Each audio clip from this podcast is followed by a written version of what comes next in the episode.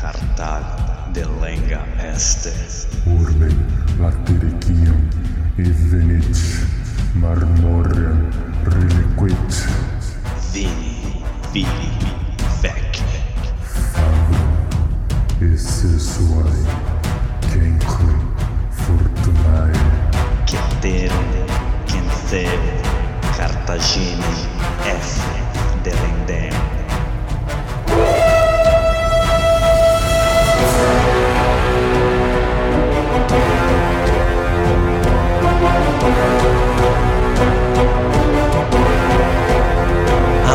Amigos, alô galera! Estamos de volta para o 22 episódio do podcast Roma Nua e Crua. Quem vos fala é Bruno Prandi e no backstage ele, o encalistrado Douglas De Brito. Eu sou o Douglas, você não é o Douglas. Para o nosso mural de recados. Mural de recados Roma nua e crua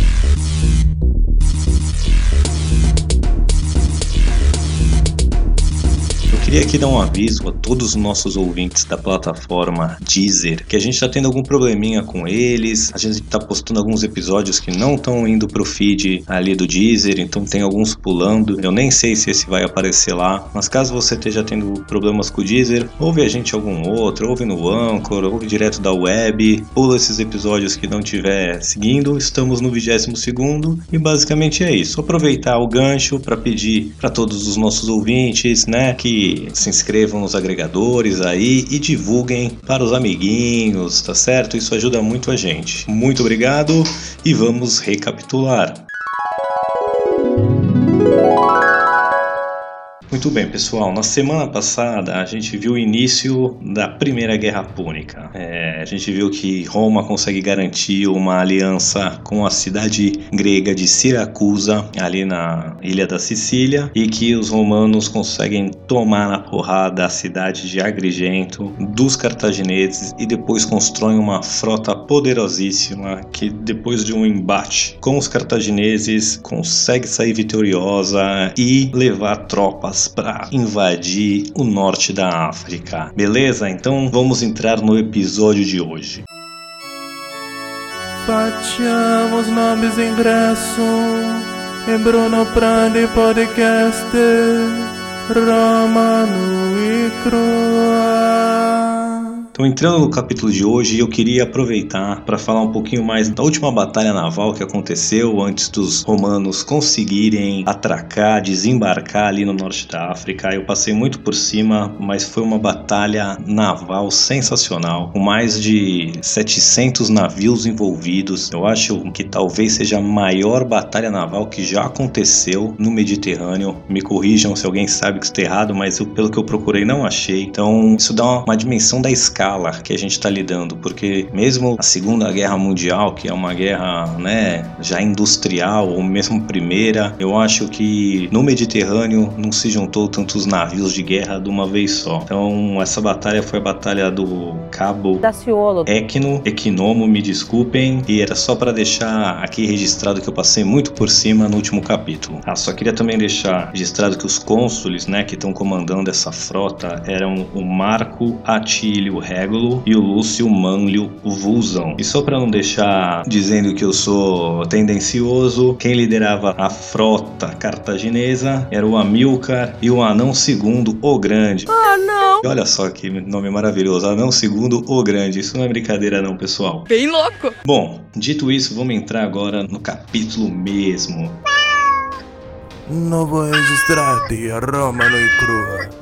Ti farei un'offerta irrecusabile. Então os cônsules, o Régulo e o Vusão, eles desembarcam ali no norte da África, mas eles não desembarcam diretamente em Cartago, até porque o que sobrou da frota cartaginesa estava protegendo ali a cidade, era ali onde a cidade tinha defesas formidáveis também, e também a estratégia de Roma não era ir lá diretamente, mas ir desembarcar ali por perto, cortar a rede de cidades aliadas e cidades clientes de Cartago, até para para eles conseguirem receber menos suprimentos, menos ajuda militar e deixar Cartago o mais isolado possível até ela ser atacada. Em grego, estratégia. As tropas romanas vão desembarcar ali perto da cidade de Aspis, que era uma cidade bem mal defendida, e Roma consegue tomar facilmente a cidade, consegue capturar vários dinheiros, Uma criana. vários escravos, dinheiro, rebanhos ali de vacas e outras coisas. E aí então o Senado convoca o cônsul Vusão para voltar com a frota, não deixar ela ali moscando, deixa uma parte da frota ali para ajudar na logística e até para defender a posição romana, mas o Vusão volta com a maior parte dos barcos e também com todos os espólios de guerra, já com todo esse dinheiro, com todos esses escravos, com esses rebanhos, com esses animais, até porque essa era uma guerra que estava saindo muito caro. E aí o cônsul Régulo, que vai ficar ali no norte da África, ele desembarcou ali com cerca de 15 mil soldados de infantaria e mais ou menos uns 500 de cavalaria. E ele fica com o controle total dessas tropas. Depois de ter tomado a cidade de Aspis, eles seguem para a cidade de Hades. A estratégia, como eu disse, era isolando Cartago e, e dominando as cidades pelos caminhos, virando elas, roubando elas e tudo mais. Mas ali perto da cidade de Hades, o exército cartaginês tinha montado uma defesa. O exército cartaginês era um exército grande, mais numeroso que o romano. As fontes não indicam o tamanho dele aqui ainda, mas contava com cerca de 100 elefantes de guerra, né, e cerca de duas mil de cavalaria e mais infantaria. É, os cartagineses eram bem receosos de enfrentar os romanos no campo aberto, que era onde os romanos mais se davam bem, mais excediam nas suas táticas e na sua expertise. Então, ao invés deles irem para o campo de batalha já desafiar os romanos, eles assumem uma posição defensiva Não pode tomar três gols, não. Nem do Havaí, nem do Real Madrid. num alto de um morro e ficam ali vigiando o exército romano, esperando uma chance de atacar. Errou. Porém, isso foi um erro terrível. Errou feio, errou feio, errou rude. e por dois motivos principais. O primeiro é que antes das guerras púnicas, Roma passou 60 anos lutando contra os samnitas, que eram povos da montanha. Então assim, eles aprenderam todos os truques possíveis de como prosseguir uma guerra com um inimigo entrincheirado em montanha, em morro. Então os romanos já sabiam exatamente como lidar com essa situação. E o segundo grande erro era o seguinte: a grande vantagem do exército cartaginês era os seus elefantes de guerra e a sua cavalaria no mídia que era fenomenal. E quando você está em cima do morro com esse tipo de tropa, elas não são muito efetivas, porque o terreno é acidentado, não tem como você manobrar bem. Então os cartagineses acabaram que pegaram sua melhor arma e deixaram ela meio inútil. Mas beleza. Régulo vendo a situação e hábil general que era, ele faz uma manobra ali à noite, posiciona suas tropas aparentemente na calada da noite,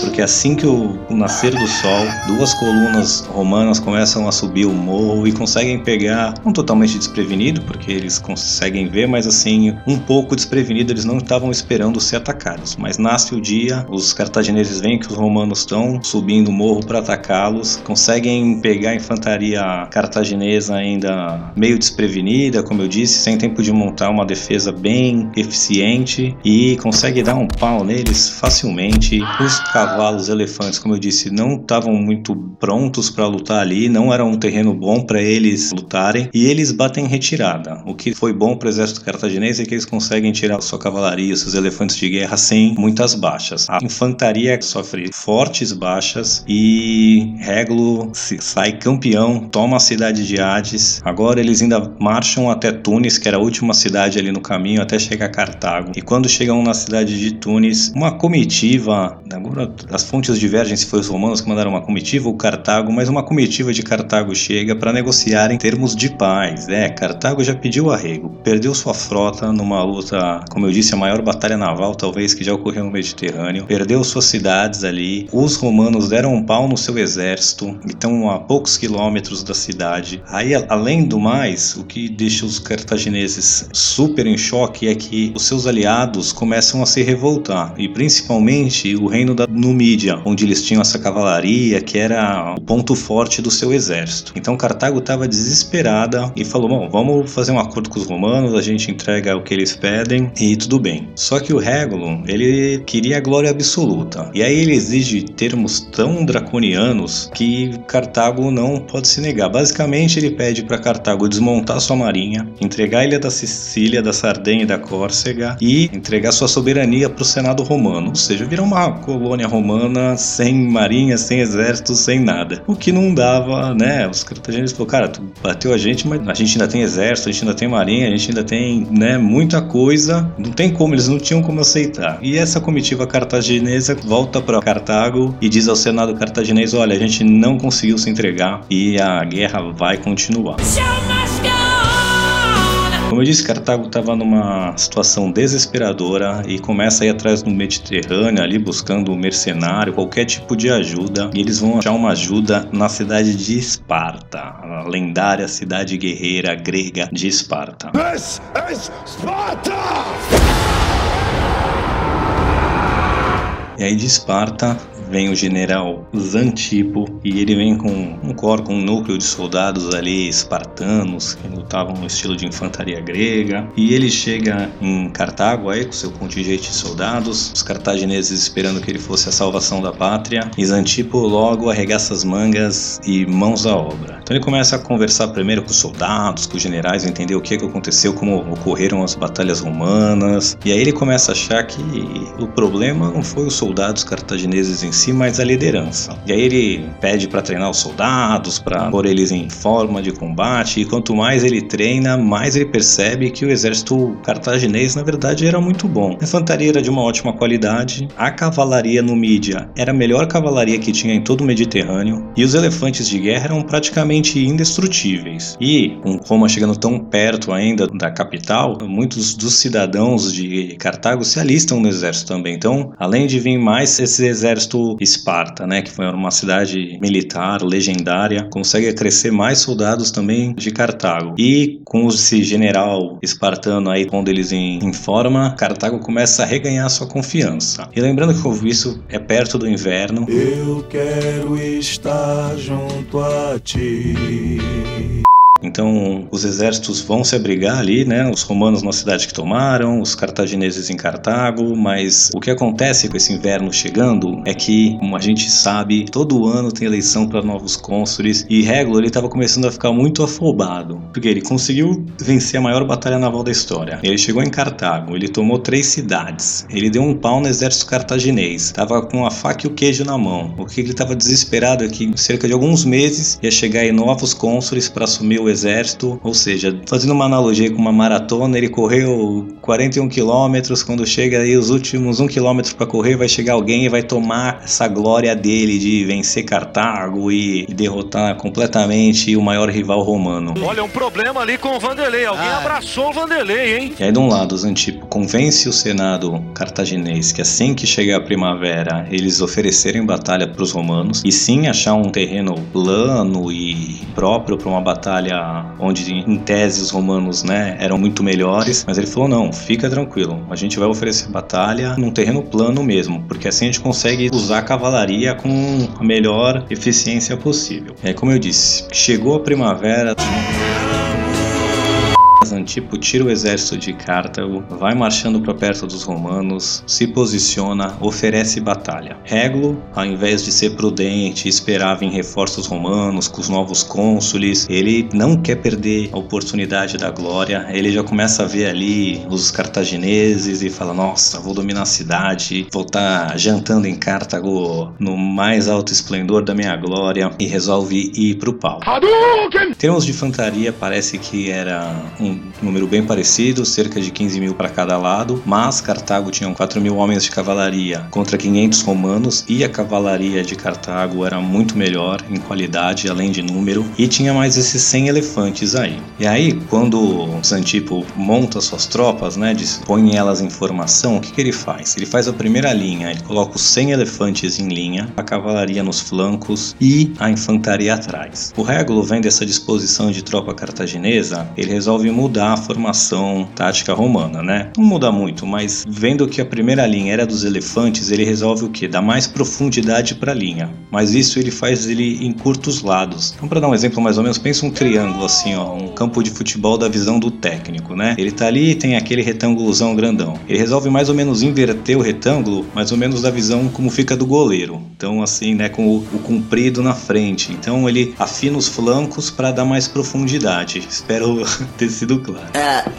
Não. E quando o Zantipo ele vê essa formação, aí ele fala: Meu, a vitória é minha, maravilha. Porque ele já logo manda os 100 elefantes atacarem. E aí, acho que todo mundo consegue imaginar que seria muito difícil segurar esses elefantes. A infantaria romana era super bem treinada, mas ela fica ali engajada, lidando com esses tanques de guerra do mundo antigo. E depois que a infantaria tá presa ali com os elefantes, o Zantipo manda a cavalaria atacar pelos dois flancos. Pela superioridade numérica e a qualidade, a cavalaria romana logo bate em retirada, que não tinha chance contra a cavalaria numídia. E assim que a cavalaria romana vai embora, a cavalaria cartaginesa se vira e ataca Roma pelos dois lados. Roma fica sendo esmagada por cavalaria em ambos os lados e mais a infantaria de frente batendo neles. Vira um banho de sangue total. É, uma parte dos soldados romanos consegue passar os elefantes e aí tá de frente ainda a infantaria cartaginesa que nem tinha sido usada ainda, estava ali fresquinha e em maior número também com esse contingente romano que conseguiu passar os elefantes aí. Então, na verdade, é um banho de sangue total, é uma derrota humilhante para os romanos. E desses 15 mil, 15.500 soldados que foram para a batalha, só cerca de 1.500, 1.700 vão conseguir sobreviver. Ele estava sonhando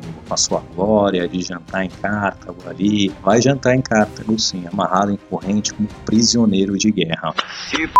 Aí até uma lenda depois, vou ser bem breve aqui para não tomar muito tempo, mas que o Regulo depois vai ser mandado para Roma para negociar uma troca de prisioneiros, mas ele chega no Senado romano e pede para o Senado não trocar. Ele tinha feito o juramento também que caso ele não conseguisse trocar ele por outros prisioneiros importantes cartagineses, ele ia voltar para Cartago como prisioneiro. Então ele vai lá e fala pro romano, olha, pro Senado romano não me troquem por os outros prisioneiros e volta para Cartago para ser torturado e morto lá. Bom, essa é a história do Regulo.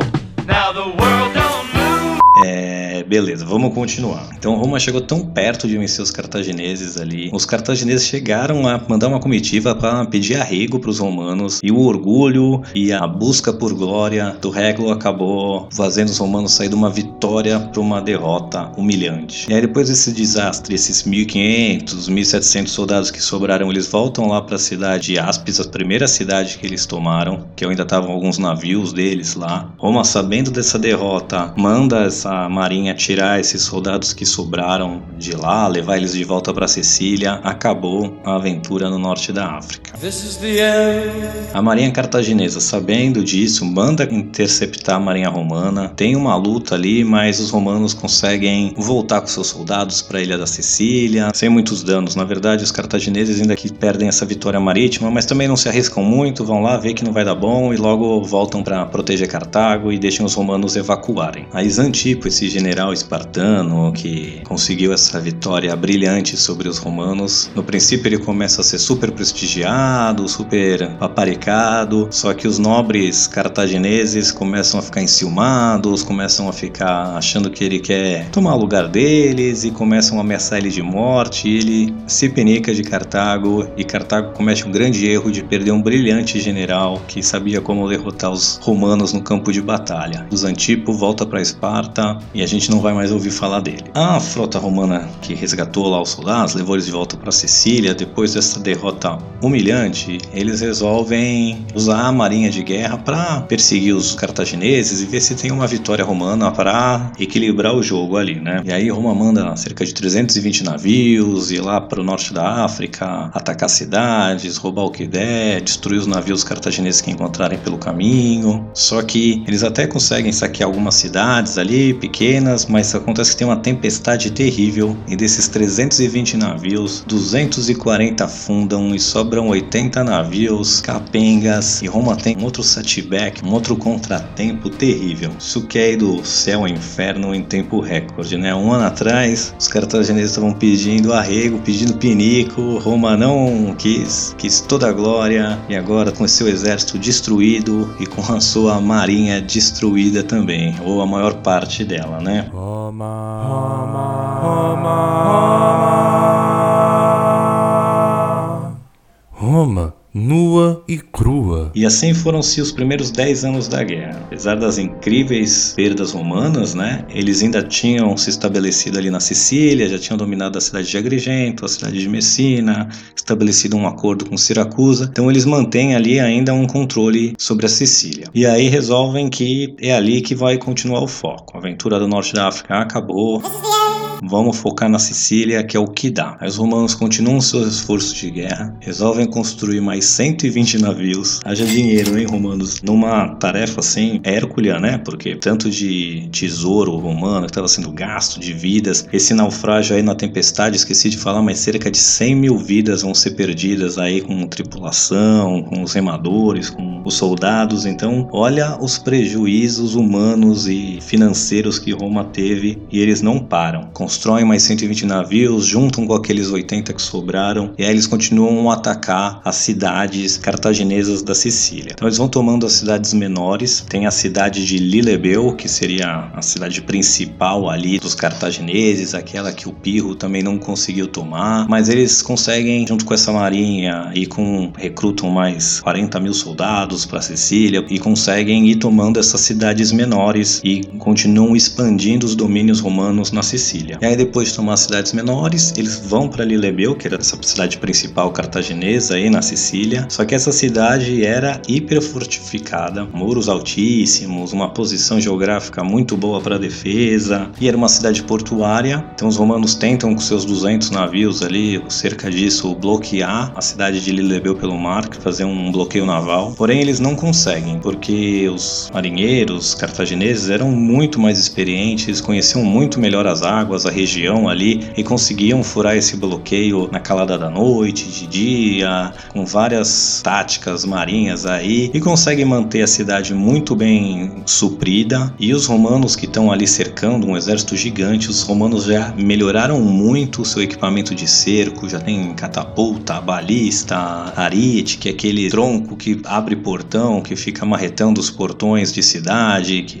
você já viu qualquer filme de guerra aí medieval ou do mundo antigo, O Senhor dos Anéis, já vai ter visto um desse, umas torres de cerco, que é umas torres. Depois vou postar umas fotos ali para ficar mais fácil ver os equipamentos de cerco romano, tá? Mas mesmo com esses equipamentos formidáveis, eles ainda não conseguiam tomar a cidade, que era uma cidade muito bem defendida, com excelentes defesas, com um exército treinado e muito bem suprida, porque o bloqueio romano naval não funcionava. E aí chegamos no ano 249 a.C., novos cônsules são eleitos como todos os anos, e um deles vai ser o Públio Cláudio Pulcro. Um outro Claudião aí, mais um do clã dos Cláudios, mais um Claudião é, cônsule, e ele chega com um plano mirabolante para acabar com a marinha cartaginesa e pôr um fim na guerra. A marinha cartaginesa, ela estava concentrada na cidade de Drépano, ali ao norte de Lilebeu. Então, é, o Claudião vai lá, fala para os soldados, para os tribunos, para os oficiais, fala o seguinte, tem um plano mirabolante aqui. Os cartagineses acham que a gente está com a nossa marinha aqui só para bloquear a cidade. Eles não estão esperando que a gente vá atacá-los. Então o que, que a gente vai fazer? A gente vai pegar na calada da noite, vai pegar nossa frota, vai até a cidade de Drépano, vai pegar a marinha cartaginesa completamente desprotegida e a gente aniquila a marinha. Com a marinha cartaginesa fora do caminho, a cidade de Lilebeu não vai conseguir ser suprida e eles vão ter que pedir paz. E aí acabou a guerra e seremos heróis. Belo plano. Porém, o Claudião vai cometer um erro aí. Eu não manjo muito de mitologia romana, das religiões romanas, mas essa é uma história que eu vou ter que dividir que não tem como. Toda vez que o exército ia, os próprios romanos, os oficiais, né, a nobreza, a aristocracia, além de ser os oficiais do exército, eles também eram sacerdotes das mais variadas crenças aí, rituais romanos. E tinha um que era muito bom, que eram os frangos sagrados. Oh, dá-me licença, é. Sempre antes de uma batalha, trazia-se os frangos sagrados e o sacerdote lá colocava a comida, a ver se eles comiam. Se os frangos comessem, isso quer dizer que a vitória estava garantida. Porém, se os frangos sagrados não comessem, o melhor a fazer era esperar um outro dia, porque não era um bom sinal. E aí, antes de partir com essa expedição naval lá para Drépano para acabar com a marinha cartaginesa, os frangos sagrados são trazidos ali, o sacerdote põe a comida para eles e eles não comem. Só que o Claudião não tinha tempo para essas palhaçadas, né? Então ele viu que o frango não come, ele joga os frangos sagrados no mar e fala: Se eles não estão com fome, é porque devem estar com sede. E aí, Claudião, tu foi mexer com o frango sagrado, Claudião? Tu é louco.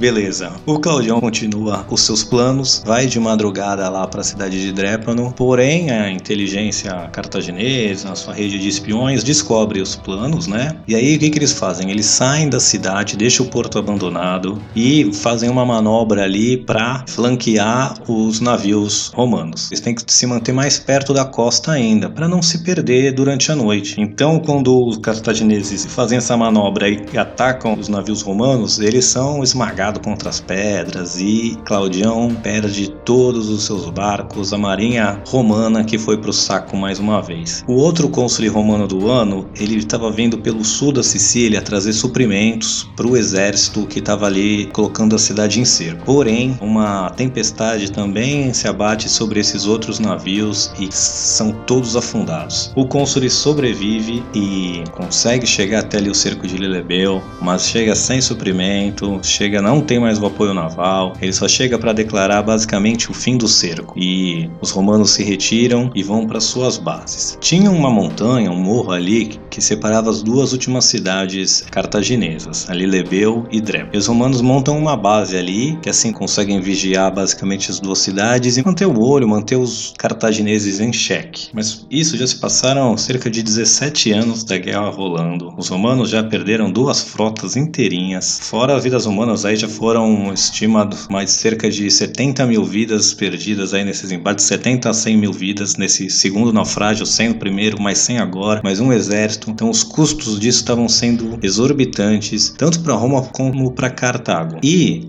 seus outros inimigos, seus outros rivais, digamos assim, veem que os dois estão se matando até a morte e resolvem tirar proveito. Então, principalmente os gauleses ali no norte da Itália começam a causar problema para os romanos e os cartagineses começam a ter revoltas no norte da África. Isso tira um pouco a atenção deles da guerra entre si, né? Começa a virar assim não a prioridade de nenhum dos duas civilizações. Em 247 a.C., o general Amilcar Barca é enviado para Lilebeu para liderar essa guerra contra os romanos. E ele está com pouquíssimos recursos, pouquíssimos soldados. O que ele consegue fazer é uma guerrilha contra os romanos, atacar suas linhas de suprimento, atacar esse morro que tem vista sobre as duas cidades. Então ele concentra ali. Os romanos também estão ocupados, não tem mais marinha nenhuma praticamente e estão ali enfrentando o problema com os gauleses. Então, mais ou menos em 244 a.C., os cartagineses conseguem tomar essa montanha dos romanos aí e dali eles fazem uma base para ficar atacando os romanos, os destacamentos romanos, suas linhas de suprimento, mas basicamente uma guerrilha e nada muito efetivo fica ali. Esse Amilcar Barca era um general brilhante, estava implorando recursos para conseguir realmente expulsar os romanos da Sicília, mas o Senado de Cartago estava preocupado com outras coisas e não deu soldados nem o dinheiro que ele precisava para realmente bater de frente com os romanos. Os romanos, percebendo o descaso cartaginês com a guerra e que Cartago retirou sua marinha ali da Sicília para usar para fins comerciais e resolver outras tretas em outros lugares, os romanos então resolvem pela quarta vez na guerra criar uma nova marinha para botar um fim nessa guerra. Aí os romanos constroem mais uma frota aí de cerca de 200 navios novamente, treinam exaustivamente os seus marujos. Roma não tinha mais dinheiro para construir navio, ela começa a pegar empréstimo das pessoas, né, dos seus cidadãos, os cidadãos, os cidadãos. Cidadãos. No, God! No, God, please, no! No! No! No! Quando eu falo isso, eu sou louco. Eu sou louco. Não, eu sou louco. Eu tô louco? Não! Eu não tô louco! Eu não tô louco! ricos. Como o governo do Brasil faz que emite título de dívida é algo mais ou menos assim. E basicamente quem banca essa quarta frota já são os romanos, porque o tesouro romano em si não tem mais nada. Mas além de montar mais uma frota, sua quarta durante a guerra, eles treinam muito bem soldados, eles já tinham experiência naval agora, não era mais como o começo. E aí os romanos resolvem ir pro pau e fazer mais uma tentativa de tomar Lilebeu. Essa frota chega em Lilebeu e consegue agora dessa vez realmente bloquear cidade e cortar os suprimentos dela. Até porque não tinha marinha ali cartaginesa. Os cartagineses percebem que os romanos estão de novo tentando tomar a cidade, de novo pondo seus recursos lá e resolvem responder esse ataque. E aí conseguem juntar uma marinha ali de cerca de 350 navios, encher eles com soldados, suprimentos. Agora eles vão dar todos os recursos que o Amilcar vinha pedindo desde o começo e não ganhava. Agora eles vão dar tudo que ele pediu: uma marinha, soldados e suprimentos para realmente expulsar os romanos da Sicília. E é com essa marinha cartaginesa indo lá para Lelebeu, para Sicília, os romanos sabem que está acontecendo e mandam sua marinha interceptar. E aí acontece uma outra batalha naval e os romanos conseguem sair vitoriosos por alguns motivos, né? Primeiro essa marinha romana era super bem treinada e os cartagineses foram reagir na pressa, não tinha soldado e marinheiro experiente para os navios, eles começam a pegar qualquer um. Então assim, os soldados romanos acabam que nessa última batalha eram melhores marinheiros do que os cartagineses e os navios cartagineses estavam empacotados de gente e suprimentos e então eles estavam muito devagar, com pouca manobrabilidade. Então os romanos conseguem destruir boa parte dessa marinha, não toda, porque o, o que consegue bater em retirada aproveita o vento que vira a favor para o norte da África e foge dos romanos. Porém, agora a, Sicília ficou sem esperança e o, o Senado cartaginês autoriza o Amilcar a negociar tratados de paz com os romanos. Não tem mais chance para ele. Mas os romanos não tomaram a cidade de Alebeu que em nenhum momento foi invadida. Mas o Amilcar manda lá emissários negociar paz e eles chegam a termos de paz. Eu peguei aqui o tratado, mas é uma tradução da tradução, é uma tradução em inglês e eu estou traduzindo livremente de uma tradução de latim, então eu vou parafrasear, não vou dar mais ou menos assim, mas o tratado dizia: Haverá paz entre os cartagineses e romanos, sujeito à aprovação do Senado romano sob essas condições. 1. Um, os cartagineses devem abandonar completamente a Sicília. 2. As cidades não devem se atacar, né, Roma e Cartago, e nem a nenhum de seus aliados. 3. Os cartagineses devem liberar todos os prisioneiros romanos sem nenhum pagamento de resgate. Os romanos libertarão os prisioneiros cartagineses mediante a resgate com preço estipulado caso a caso. 4. Cartago deve pagar uma multa de 200 mil talentos de prata a serem pagos em um período de 20 anos. 20 mil talentos de prata é dinheiro pra caramba. Não sei o que, que é isso em dinheiro de hoje, mas é muito dinheiro. 5. Cartago deve evacuar todas as ilhas entre a Sicília e o norte da África. A ilhotas, ilhas pequenas ali, tá? Então, basicamente, esse era o tratado. Amilcar, então, volta para Cartago. Acabou, os romanos impuseram esses termos aí. Então, com a ilha da Sicília completamente para eles. Amilcar volta para Cartago e ele consegue convencer o Senado cartaginês a dar outro exército para ele e enviar ele para Espanha para ele sair conquistando lá. Os cartagineses já tinham algumas colônias ali no território espanhol e haviam minas de prata e ouro riquíssimas na Espanha. Então ele consegue, gente, a gente precisa de dinheiro, até porque a gente tem que pagar os romanos, a gente vai ficar duro da vida. Me mandam lá com o exército que eu vou arrancar um, uns dinheiro para nós, vou refazer nossos preju. E no caminho ali para Espanha, ele pega o filho dele, o Aníbal, de 9 anos, faz um ritual lá que eu não sei como é que era exatamente, mas ele faz um juramento que o Aníbal jamais será amigo dos romanos, um juramento de ódio eterno, e o Aníbal nunca vai esquecer esse juramento. Mamma mia! È Bruno! La podcast romano e crua! Então é isso, pessoal. Essa foi a primeira Guerra Púnica. Ela durou 23 anos, drenou os recursos de Roma gigantemente. Aí só de navio perdeu uns 700 para quem não tinha nenhum. Transforma Roma numa superpotência, porque agora ela tem uma marinha de guerra, agora ela tem mais a ilha da Sicília inteira para ela. E essa era uma guerra entre civilizações, né? Como eu disse, no começo com uma potência marítima, uma potência terrestre. E quem ia ganhar era quem se arriscasse no campo do outro, né? Então os romanos se arriscaram arriscaram, construíram quatro marinhas aí para conseguir realmente dominar Cartago. E Cartago não teve a mesma ardilosidade, o mesmo empenho para levantar exércitos e brigar com os romanos no campo deles, né? Também eu queria fazer aqui uma diferençazinha entre o, como os generais portavam, né? Os romanos, como eu disse, tinha dois cônsules por ano que iam liderar o exército. Então, esses generais, esses cônsules, eles tinham um ano para conseguir glória, eles queriam ser o maior, queriam fazer mais do que o outro fez. Enquanto os generais cartagineses, eles eram generais de carreira, digamos assim, eles estavam lá para sempre, que era bom por estabilidade, mas por outro lado, eles eram severamente punidos se eles perdessem. A gente viu no prelúdio ali da guerra que um general cartaginês foi crucificado porque perdeu a cidade de Messina para os romanos. Então eles eram extremamente cautelosos, porque cada derrota podia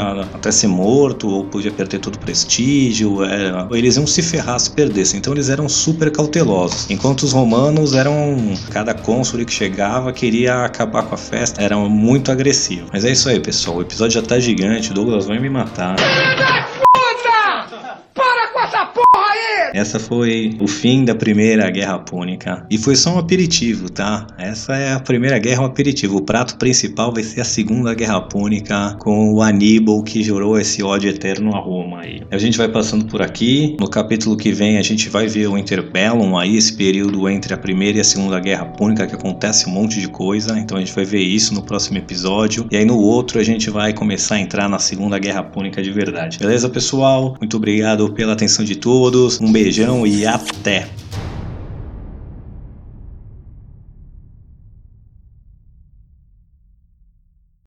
Ainda estão aqui?